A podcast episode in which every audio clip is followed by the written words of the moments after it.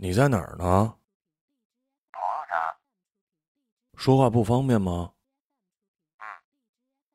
我就说一句，我说你听就行了。你说吧。明天结束之前，能不能把我送你的所有东西都还给我？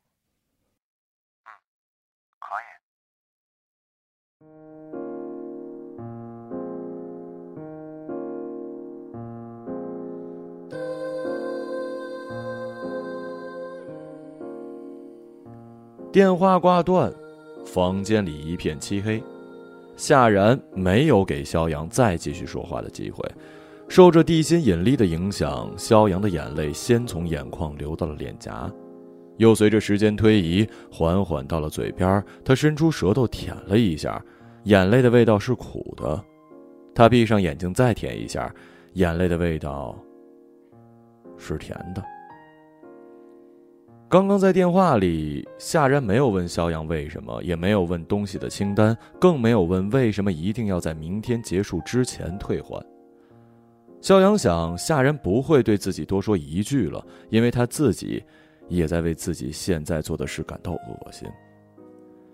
肖阳不想开灯，一头扎在床上，他怕有光看到自己的嘴脸，丑陋、扭曲、懦弱，甚至不像一个男人。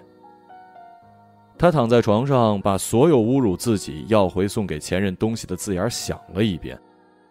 他想：夏然呢？夏然，你为什么不骂我呢？他想了很久，答案是夏然正在别的男人家即将入睡。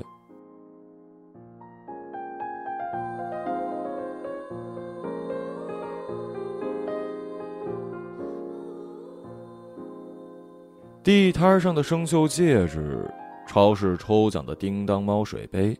游乐场打气球赢得的玩具熊，阿迪达斯的旅行背包，卡西欧的电子表，枯萎的只剩下根茎的花，李维斯的牛仔裤，菲拉格慕的高跟鞋。快递员敲开肖阳家的门，把整整三大箱东西搬进来。肖阳签字，拆包，一一排列，在每一样礼物的背后，看到的都是自己爱情的影像。从大学一年级。到现在整整六年，礼物的价值不断攀升，情绪的融入确实少了很多。看了看时间，下午两点二十，肖阳不知道夏然是从几点开始收拾这些东西的，又或许是不是他早就准备把这些东西还给自己或者扔掉了。肖阳在曙光中看到了绝望。在希望中感受到了死亡。他从前一秒还认为夏然还依恋自己的幻想中走出来，眼神慢慢的转到夏然寄来被他堆在角落里的三个空箱子。要回礼物似乎出乎意料的顺利，这种顺利是肖阳不乐于见到的。想挽回，必须要有纠缠。只有要结束的情感才会当断则断。吓人的利落动作让肖阳感到了害怕。那么下一步该怎么办呢？是不是也要把夏然送给自己的礼物通通寄回呢？肖阳站起身，环顾四周。他，他舍不得。他伸手捏了捏放在距离自己最近、目标也最大桌子上的熊的头，恍惚一瞬，他的动作僵持，仿佛想到了什么。狗呢？一个大大的问号在肖阳心中升起，问号凌乱的缠满了绳索，打满死结，问号挣不开，扯不断。同时，随着问号一同高昂的，还有情感复活的重生之光。那只狗呢？在我这儿呢。我送你的。是我养的。明天结束之前还给我。肖阳。我们别闹了！电话又被夏然挂断，不过这次夏然叫了肖阳的名字，这说明夏然这时候应该是自己一个人。肖阳犹豫，不知道该不该借此机会去找夏然，再重新谈一谈和好的事儿。至少，如果谈不成就可以说自己是去要狗的。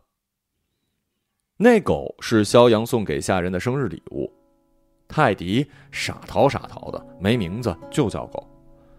他们在一起六年，狗养了两年，也就是说，他们从一开始同居，就是三个生命连在一起的，从来没有过二人世界。那狗看他们两个吃饭，看他们两个吵架，看他们两个人接吻，看他们两个人睡觉，睡着了，狗就趴在床上，没起床，狗就上床来挤。他们每天一起遛狗。夏然说过，要是狗会说话，父母同意，那结婚呢就让他主婚得了。反正他们之间的事儿，狗全知道。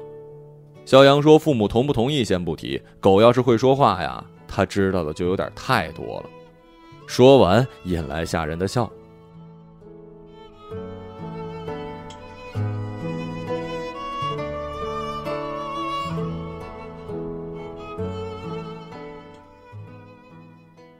小平铲子、改锥、铁钳、扳手、电钻、指甲刀、剪刀、水果刀、菜刀、头绳，呃，是夏然留在厕所的。鞋带、旅行包、打包袋、粗布、麻绳、蟑螂药、蚊香、安眠药、路边捡来的板砖。这是他与夏然分手前一年在夏然公司附近租的。租房的时候，夏然说。以后你要常来做客，觉得做客不方便，来住也行。肖阳正考虑同城分居的日子怎么过，没说话。夏然误以为他不高兴，吻上他的嘴，轻轻在耳边又说了一句：“肖阳，你越在我身边，我就越想你。”肖阳没有想过，他就是在这里被抛弃的。他的背包里装满了他力所能及范围内所搜罗来的凶器。他在路上告诉自己，见到夏然现在的男朋友呢，要彬彬有礼，要保持绅士，不能因小失大。自己来此的目的，就是为了暗杀自己送给夏然的那只狗。虐杀小动物显然是错误的，但比起故意杀人的罪名，这是被失恋击垮的肖阳更能承受的后果。他从车里走下来，保安见到他时打招呼的表情有点尴尬，似乎在说：“咦，这哥们儿不是跟那女的分了吗？亲眼看到那女的牵的别人男人的手啊！”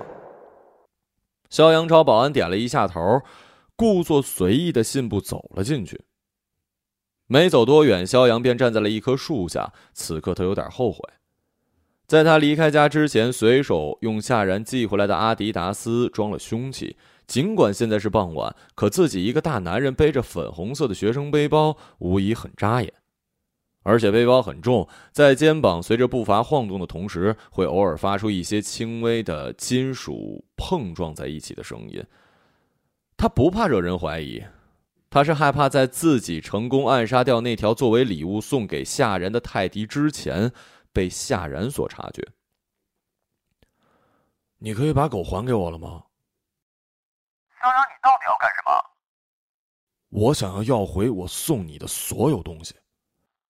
我都还给你了，我只要这只狗。如果你真舍不得，我给你钱还不行吗？我不要钱，我就要这只狗。肖阳，别让我恶心你行吗？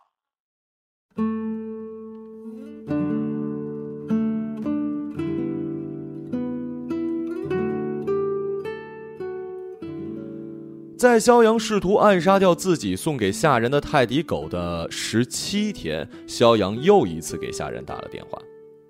这次他们聊了很久，更出乎意料的是，夏人终于成功的按照早前肖阳问他要礼物时的计划，说出了恶心肖阳之类的话。肖阳没有为自己辩解，而是在电话里诉说自己失去夏人之后有多难过，内心有多矛盾。甚至就差那么一丁点儿，萧然就要告诉夏然，自己已经崩溃到正在预谋暗杀那条泰迪狗的计划了。可也就在话到嘴边的前一秒，夏然抢先一步，也许是上天安排好，他告诉了萧阳：“我已经对不起你了，所以我不能再对不起我现在的男朋友。”电话在他们通话的第二十二分三十三秒结束，并且这是两个人分手以来首次以和谐的互道再见的结束语来挂断的。电话挂断之后，肖阳不清楚下人的心情如何，但他只清楚，他当时所有的念头只有五个字：泰迪必须死。自己并不愿意看到扭曲的脸，夏然装满寄来又被自己放在车里的箱子。大学一年级送给下人的粉红色阿迪达斯旅行包，各种足以置人于死地但还不够资格为刺客提供服务的所谓凶器，车里，夏然家小区门口，车停好，面对后视镜，肖阳闭上眼，眼泪又一次从眼睛里流出来，他再一次伸出舌头舔了舔眼泪流到唇边，体会一次不同的味道。按照这些天来的摸索，现在正是夏然该出现，或者是该带泰迪以及她新男友出现的时间。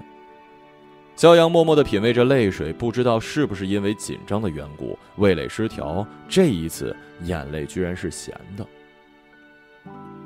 手机预设好的闹钟响了，肖阳按了静音。他做了一次深呼吸，拿起了放在副驾驶的背包，下了车。原来的保安没有在门口站岗。这次冲他招呼的人，他并不认识。他快步的走向了夏然的楼门口。十七天，在他决定用暗杀掉泰迪狗的方式来制造与夏然合理相见的机会开始，他每次都守在这个楼门口。第一天，夏然挽着她的新男朋友；第二天，夏然挽着她的新男朋友；第三天。夏然依旧挽着她的新男朋友。第四天、第五天、第六天，他们每天形影不离，一起散步，一起遛狗，一起招呼着在草地上给狗扔项圈。肖央没机会接近那只狗，更没有机会接近夏然。他在一天天来预谋暗杀掉泰迪狗的过程之中，也渐渐发现，狗始终是狗，人与人之间的感情才是最重要的问题。第十七天，肖阳终于想通，自己无法借助任何东西或者是狗来寻回与下人的曾经了。他关好窗帘，尽可能的让房间保持一片漆黑。他不想让任何一个反光点折射出自己的卑微。他拨通了下人的电话，他们通话二十二分三十三秒，他们已经很久没有说过这么长时间的话了。所以，肖阳忍不住在电话里对夏然说出了最后的请求。他想说：“求求你，在今天结束之前，把狗还给我，好不好？”所以，肖阳不忍心这样熟识、这样久违的沟通环境下对夏然，更或许对自己承认放弃。电话挂断的最后一刻，他说的是：“夏然，再见。”肖阳等了很久，直到小区路灯都黑了。他闭上眼睛，再尝尝眼泪，还是咸的。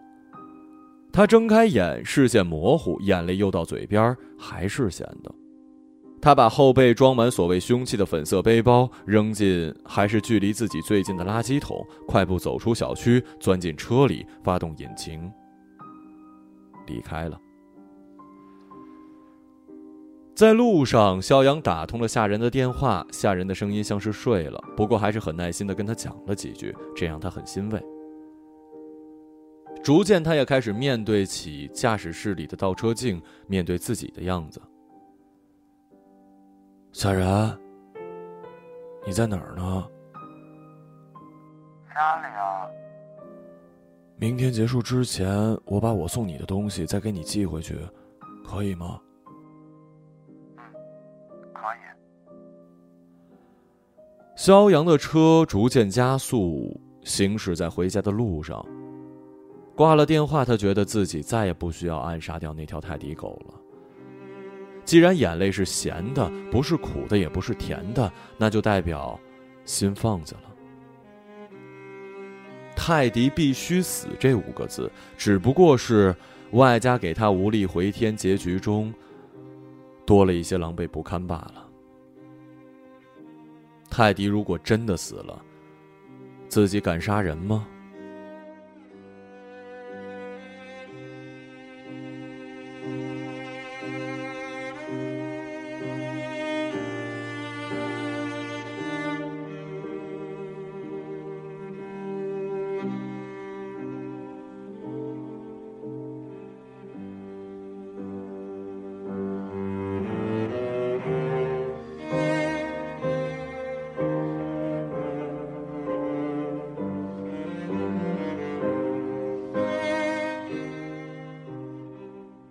一个朗读者，马晓成。